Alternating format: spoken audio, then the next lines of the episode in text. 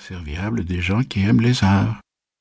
Mais il aperçut quelque chose de diabolique dans cette figure, et surtout ce je ne sais quoi qui affriande les artistes. Imaginez un front chauve, bombé, proéminent, retombant en saillie sur un petit nez écrasé, retroussé du bout comme celui de Rabelais ou de Socrate.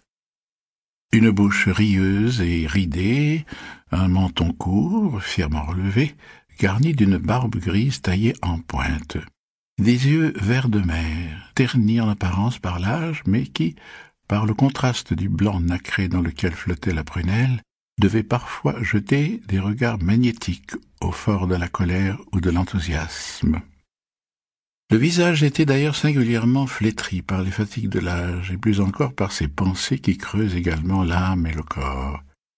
Les yeux n'avaient plus de cils, et à peine voyait-on quelques traces de sourcils au-dessus de leurs arcades saillantes.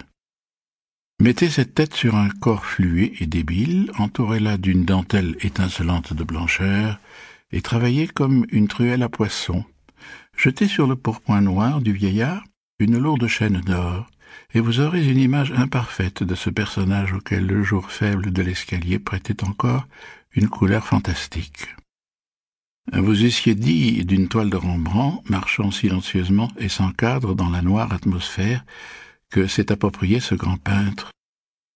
Le vieillard jeta sur le jeune homme un regard empreint de sagacité, frappa trois coups à la porte et dit à un homme valétudinaire, âgé de quarante ans environ, qui vint ouvrir Bonjour, maître. Porbus s'inclina respectueusement. Il laissa entrer le jeune homme, en le croyant amené par le vieillard, et s'inquiéta d'autant moins de lui que le néophyte demeura sous le charme que doivent éprouver les peintres nés à l'aspect du premier atelier qu'ils voient, et où se révèlent quelques-uns des procédés matériels de l'art. Un vitrage ouvert dans la voûte éclairait l'atelier de maître Porbus.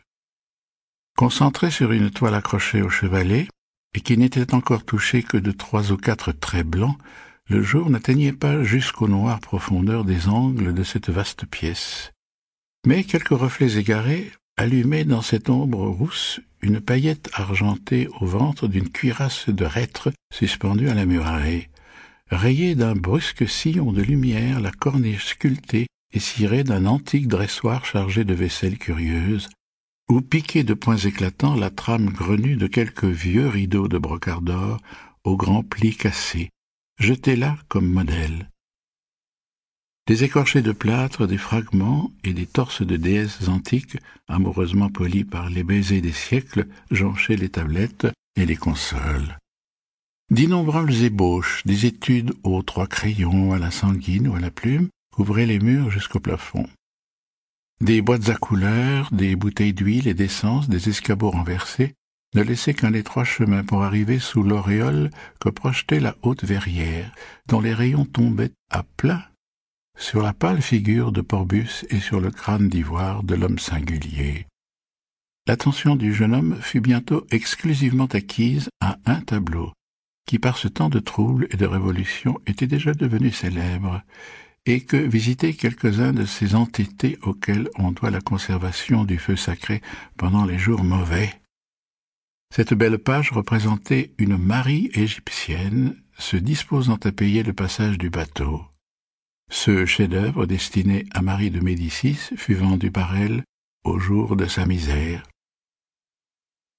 Ta sainte me plaît, dit le vieillard à Porbus, et je te la paierai dix écus d'or au-delà du prix que donne la reine, mais elle sur ses brisées du diable.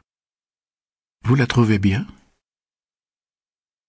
Fit le vieillard. Bien. Oui et non. Ta bonne femme n'est pas mal troussée, mais elle ne vit pas. Vous autres, vous croyez avoir tout fait lorsque vous avez dessiné correctement une figure et mis chaque chose à sa place d'après les lois de l'anatomie. Vous colorez ce linéament avec un ton de chair fait d'avance sur votre palette, en ayant soin de tenir un côté plus sombre que l'autre, et parce que vous regardez de temps en temps une femme nue qui se tient debout sur une table, vous croyez avoir copié la nature, vous vous imaginez être des peintres et avoir dérobé le secret de Dieu. Pouf. Il ne suffit pas pour être un grand poète de savoir.